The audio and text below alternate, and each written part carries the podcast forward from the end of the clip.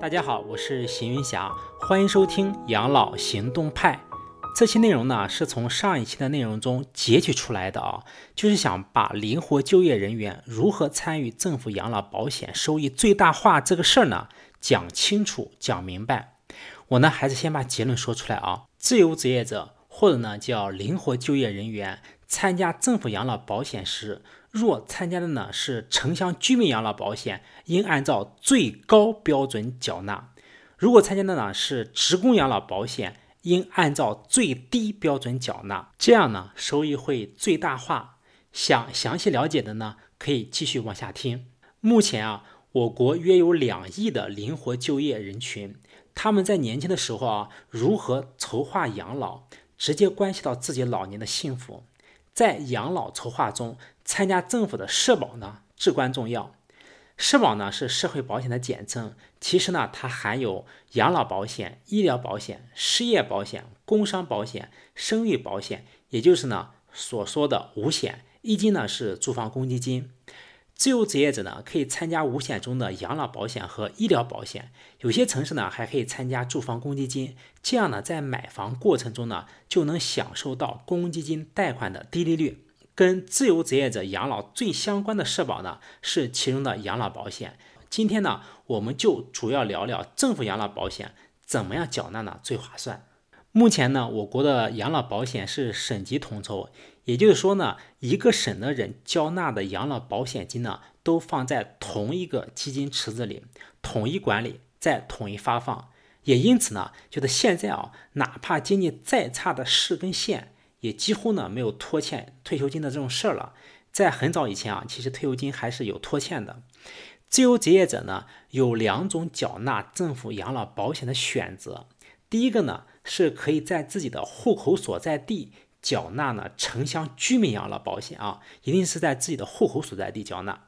也可以呢在自己的工作或居住地以灵活就业人员呢参加职工养老保险。这个工作地或居住地可以不是你的户口所在地，不管是参加哪种养老保险，累计交满十五年，达到退休年龄后呢，都可以领取养老金。区别是什么呢？就是城乡居民养老保险的缴费标准低，领取金额呢它比较少，而职工养老保险的缴费标准高，所以领取的金额呢它也高。我们领的养老金啊，由两部分组成。一部分呢是基础养老金，这呢是政府统筹资金。对参加居民养老保险的人来说呢，这部分金额呢都是一样的，它是每个市县内的标准一样，但市县间它是有区别的。比如说一个省的省会城市的生活成本高，那它的基础养老金部分呢就会多些。但省内的一些小县城呀，它的生活成本低，所以它的基础养老金呢也就会少一些。对参加职工养老保险的人来说呢，每个人的这部分金额呢，它是不一样的，主要呢是根据自己的缴费基数跟缴费年限呢而有所不同。金额具体多少呢？它是有一个计算公式的，后面呢我会详细的介绍。另一部分呢就是个人账户养老金，这部分的金额呢，它取决于两个因素啊，一个呢是个人账户里的累积缴纳金额。另一个呢是领取年龄，它对应的呢就是计发的月数。如果六十岁退休的话啊，这部分金额呢就等于个人养老金账户的余额除以呢一百三十九。那如果你这个退休时间越晚的话，这个计发月数呢它就会越低，对应的呢就是个人账户养老金的这种金额呢就越高。那计发月数它反映了什么呢？如果六十岁退休的话啊，就相当于不到十二年呢。就把你个人账户里的钱呢给领完了，因为十二年是一百四十四个月嘛，而六十岁的时候的计发月数呢是一百三十九个月。如果考虑到本金还有投资收益，比如说存款利息，是吧？也就是十二年呢能把账户里的钱呢全部领完。如果一个人啊活超了十二年，那再领的钱呢就是净赚的了。如果没活到十二年，不幸去世了，那未领完的那部分呢可以作为遗产啊给自己的子女。所以退休后能领取的养老金金额有一个公式啊，是退休养老金等于什么呢？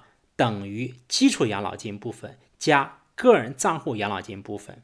那作为自由职业者，是参加城乡居民养老保险还是参加职工养老保险呢？主要呢看你的经济实力。如果条件允许啊，我建议大家啊都参加职工养老保险。前面也说了啊，职工保险它的缴费标准高，但是呢，退休的时候呢，领取的养老金呢也会更多。如果条件啊实在太差了，觉得每年连一两万都拿不出来的话，那可以参加城乡居民养老保险。那下面呢，我们就说说居民养老保险是怎么缴纳的。居民养老保险的缴费人呢，一般是没有工作单位的人。如果他有工作单位的话，那单位就给他缴纳职工养老保险了。所以，参加城乡居民养老保险的人呢，他是以农村人为主的。当然，没有工作单位、户籍又在城市的土著呢，他也会参加。居民养老保险特点是什么呢？缴费档次特别多。有的省份啊，最低年缴费呢只有一百块钱，最高的呢，有的省份啊可能达到七千或八千。根据不同的缴费档次，政府呢还会给予一定的补贴。补贴部分加你自己缴纳的部分啊，全部进入呢。你的个人账户里，我们以河南为例啊，如果你每年缴费两百块钱的话，那政府补贴呢是三十块钱；如果你每年缴费三百块钱的话呢，政府补贴呢是四十块钱；如果你每年缴费是五千元的话啊，政府补贴呢是三百四十块钱。就政府补贴部分跟你自己缴的部分，全部进入你的个人账户，它呢就是你个人的钱，只是呢这个钱它是被锁定到退休以后才能使用。个人账户里的钱啊，每年呢会有一个记账的收益，但是每个省每个年份的收益呢都不一样。我看啊，有的省份某年的收益率呢只有百分之一点五，而有的省份呢某年的收益率呢却高达百分之六以上。收益的高低呢取决于基金的投资收益情况，以及呢当地政府的这种资金的补贴。那很多人会问了啊，就是参加城乡居民养老保险，按照哪个档次交费最划算呢？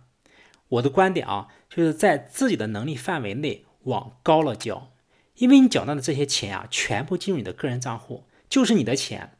若不幸中途身故或退休后没领完，那没有领的钱啊是可以继承的。你缴存的钱呢是你的，你缴存时政府额外补贴的钱呢还是你的，并且这些钱呢每年还有收益，相当于给自己存了一笔什么养老钱。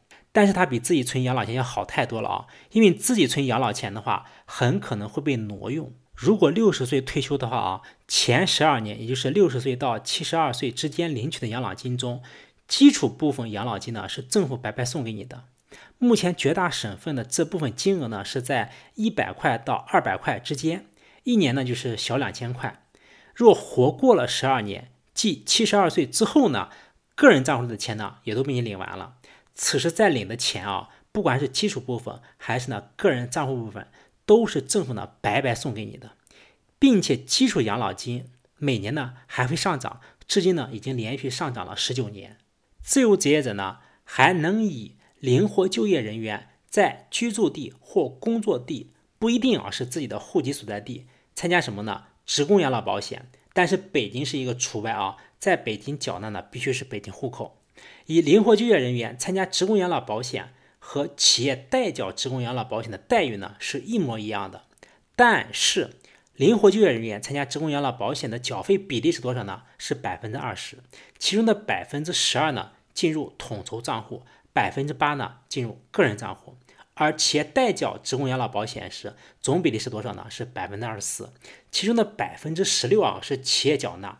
全部进入呢统筹账户，其中的百分之八呢是个人缴纳，全部进入呢个人账户。所以呢，找企业代缴社保的话啊，纯粹从养老筹划的角度看呢，既不合法也不划算。就但是很多城市它代缴这个社保的话，它不仅仅是为了养老目的啊，可能获得购房资格呀，或者落户积分啊，那就呢另当别论。纯粹从养老筹划的角度看啊。它是不合法也不划算的，并且现在代缴社保是违法的啊！为什么说不划算呢？因为同样的待遇，你如果让企业代缴的话是百分之二十四的这种比例，如果你个人去缴纳呢是多少？是百分之二十的比例，这呢就能省百分之四的费用。如果以灵活就业人员参加职工养老保险，该选择什么样的城市呢？该选择什么样的缴费基数呢？网上很多人建议啊，就是说应该选择深圳这样的经济发达城市，毕竟以后在深圳退休的话，退休金中的基础养老金呢是深圳的标准，这样退休后领取的退休金呢就会更高。原理是没有错的，但是有一点要注意，就是在深圳交纳政府养老金的话，也只能在深圳交纳政府医疗保险，而它呢关系到看病报销。目前政府医疗保险是以市为统筹单位的，也就是说，在同一个省内的不同城市看病也属于呢异地就医。如果你人在鹤岗，却在深圳呢缴纳了是医疗保险，那你在鹤岗看病呢就只能通过什么呀？异地就医备案来报销医疗费。这种情况下，报销的门槛呢它会高，报销比例呢会低。这个呢心里要清楚。那参加职工养老保险，选择什么样的缴费基数最划算呢？答案呢是最低的缴费基数。为什么按照最低缴费基数缴纳最划算呢？下面呢我就详细说说。前面也说了啊，退休金是由基础养老金和个人账户养老金两部分组成的。个人账户养老金呢是个人的钱，这个别人呢他是分不走的，我们呢不用考虑这部分养老金。但是基础养老金呢，它是大锅饭。这呢就看谁能从这个大锅饭里多分钱了，谁投入的少又分走的多呢，谁就占了便宜。好，我们下面呢就说说职工养老保险的缴费基数它是怎么定的。它呢是以上年度城镇就业人员平均工资，以下呢我就简称社平工资了啊。它是以社平工资的百分之六十到百分之三百为基数进行选择的，就最低呢你可以零点六倍，最高呢是三倍。如果上年度城镇就业人员的平均工资是五千块钱的话，那最低的缴费基数呢就是三千块钱，这五千呢乘以零点六，最高缴费基数是多少呢？就是五千乘一个三倍，就是一点五万。在这之间呢，可以任选一个金额。那基础养老金是怎么算出来呢？它是上一年社平工资乘以两个系数啊，一个呢是缴费基数系数，另一个呢是缴费年限系数，也就是一个公式啊。基础养老金呢，等于上年度社平工资乘以缴费基数的系数，再乘以呢缴费年限的系数。那第一步呢，我们先说说这个缴费基数系数它是怎么计算出来的。公式又来了啊，缴费基数系数呢，它等于一加平均缴费指数（括号除以二）。这里又出现了一个概念啊，叫平均缴费指数。它是怎么算出来的呢？它呢就是。本月的缴费基数啊，就你每月选那个缴费基数除以上年度社平月工资，它是一个比值，对吧？再加上呢上月的缴费基数除以呢上年社平月工资，它也是一个比值。再加上上上月的缴费基数除以呢上年度的社平月工资，其实呢就是把你每个月的缴费系数相加。再算出他们的算术平均值来。比如你缴了两百个月的社保，那每个月的社保系数就是不是就可以算出来？就是每个月缴纳的那个基数除以呢上年度的这种社平工资，这个系数就能算出来。那两百个月的这个缴费系数之和再除以呢二百，这个算术平均值的这个数啊，就是平均缴费指数。因为缴费基数的范围是零点六到三之间，所以平均缴费指数的范围呢也在零点六到三倍之间。它对应的缴费基数系数呢就在零点八到二倍之间。是怎么算出来呢？最低值是零点八，就是一加零点六，对吧？括号除以二等于一个零点八。最高值是多少呢？就是一加三倍，括号除以二就是四除以二等于两倍。大家能看到一些什么名堂不？就是按最低标准缴纳的人啊，其缴费基数的系数呢，它是上升的，由零点六上升到多少呢？零点八。按最高标准缴纳的人呢，他的缴费基数系数呢是下降的，由三倍呢下降到了两倍。这呢就是政府养老金要达到的一个功能啊，就是削高填低，挪富补穷，兜底呢最差的，限制呢最高的。如果你在中小民营企业上班啊，一般呢都是按照最低的缴费基数在缴纳，所以缴费基数系数呢几乎都是零点八。好，下面呢我们再说说缴费年限系数是怎么算出来的。它是一个公式啊，就是缴费年限系数呢等于缴费年限乘以呢百分之一。这个呢就很好理解呢，就是呢每多交纳一年，缴费年限系数呢就多增百分之一。如果你累计交纳十五年的话，这个缴费年限系数呢。就是百分之十五，也就是零点一五。如果缴纳三十年的话，这个系数呢就是百分之三十，也就是零点三。通过以上分析呢，也就有了呢政府公布的这个基础养老金领取金额的计算公式。基础养老金呢，它就等于上年度的社平工资乘以呢一家本人呢月平均缴费工资指数（括号呢除以二），再乘以呢缴费年限，再乘以呢百分之一。那知道了基础养老金是如何计算的后呢，我们就举一个具体的案例啊。我们假设呢社平工资是五千块钱，我们假设整个缴费期间啊社平工资它是不变的。实际上呢。这个社平工资呢，每年都是递增的啊，但是为了方便起见呢，我们就假设这个社平工资一直不变啊，就是五千块钱。那最低缴费基数呢，就是三千块，就是五千乘以零点六倍，是吧？最高的交费基数呢，就是一点五万，就是五千块钱乘以三倍。我们按照最高的缴费基数啊，看看十五年缴了多少钱，以及呢能领取多少退休养老金。退休养老金等于什么呢？等于社平工资乘以缴费基数系数。再乘以呢缴费年限系数，也就等于呢社平工资乘以多少？乘以二倍，再乘以呢百分之十五，因为缴了是十五年，等于呢零点三倍乘以呢社平工资。十五年缴纳的总费用是多少呢？一点五万乘以多少呢？百分之二十，这是一个月缴纳的费用啊。再乘以呢十二个月，再乘以呢十五年，一共呢是五十四万。那在达到退休养老金也是零点三倍社平工资的情况下，若按照最低标准缴纳，我们看看呢需要缴纳多少年，也是一个公式啊，就是零点三倍的社平工资等于呢社平工资乘以多少零点八，再乘以呢百分之 a，这个 a 呢就是年，由此算出呢 a 是三十七点五年，也就是说按最低的基数缴费需要交纳三十七点五年。其养老待遇和按照最高标准缴纳十五年呢是一样的，由此呢也能算出它的总缴费金额等于什么呢？等于三千块钱乘以百分之二十，这是一个月缴纳的费用，再乘以呢十二个月，这是一年缴纳的费用，再乘以三十七点五年，等于呢二十七万。看到了吗？养老待遇一样的情况下啊，按照最低标准缴纳只需缴纳呢二十七万，少了呢二十七万。如果考虑到缴费资金的压力、货币贬值等因素，是吧？什么叫缴费的这个资金压力？就按照最高标准缴纳的话，每月缴费的金额比较多，那压力呢就会比较大，是吧？货币贬值，按理说呢，越往后钱呢越不值钱。那缴费的时间比较长的话，是不是相当于把这个钱往后挪了？那么此时的钱呢，应该是更不值钱的。就是这样算的话啊。按最低标准缴纳呢，就会更划算。这相当于啊，用长缴费年限来补偿缴费金额低的这种不足。那也就是说呢，按照最低标准缴纳呢最划算，投入产出比呢最高。那好，最后呢再做一下总结。对自由职业者来说啊，若在户籍所在地参加城乡居民养老保险呢，应按照呢最高标准缴纳。若以灵活就业人员参加职工养老保险的话啊，应按照最低的标准去缴纳。那如果是上班族呢，在参加职工养老保险时啊，当然是按照最高标准缴纳的是最好的。毕竟统筹部分呢，它不是个人缴纳的，它是公司缴纳的。